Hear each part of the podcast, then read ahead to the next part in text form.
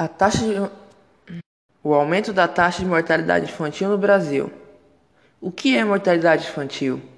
A taxa de mortalidade infantil é um indicador social representado pelo número de crianças que morreram antes de completar um ano de vida, a cada mil crianças nascidas vivas no período de um ano.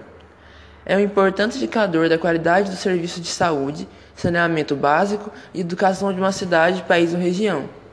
A taxa de mortalidade infantil é expressa por mil, por exemplo, 15%, 15 em cada mil crianças. Do ano 2000 até o ano de 2015, a taxa de mortalidade infantil diminuiu bastante. Porém, por volta de 2016, ela voltou a crescer novamente. Ela em 2016 subiu para 4,8%, em parte devido à epidemia do vírus Zika, a partir de 2015, o que representa o primeiro aumento deste indicador de 26 anos segundo números divulgados pelo Ministério da Saúde. Em 2016, foram registradas 14 mortes de crianças com até um ano, contra 13,3 mortes no ano anterior, informou o Ministério em relatório enviado à AFP.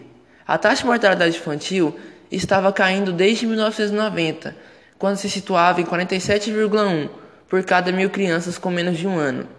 O indicador, segundo o Ministério, foi afetado por uma redução de 5,3% na taxa de nascimentos no Brasil, devido ao adiamento da gestação e, em parte, ao impacto da epidemia do vírus Zika, que mergulhou o Brasil em uma emergência sanitária entre novembro de 2015 e maio de 2017. Desta maneira, houve uma redução do denominador usado para o cálculo da taxa de mortalidade infantil, o que afetou o cálculo da taxa, e também é necessário esclarecer que as crianças são as que mais sofrem com as mudanças socioeconômicas.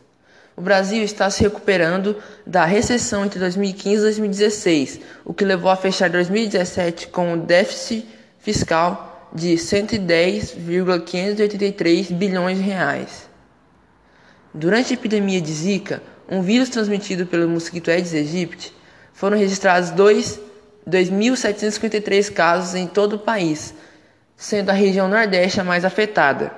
No Brasil, as regiões com os maiores índices de mortalidade infantil são o Norte, com 18,7%, e o Nordeste, com 16,8%. As taxas são ainda mais altas em cinco estados: Roraima, 23,3%, Amapá, 21,5%, Amazonas, com 19,3%, Acre, com 18,9% e Pará, com 18,8%. Apenas sete estados tiveram redução nas taxas de 2016: Paraná, Rondônia, Acre, Rio Grande do Norte, Alagoas, Santa Catarina e Distrito Federal.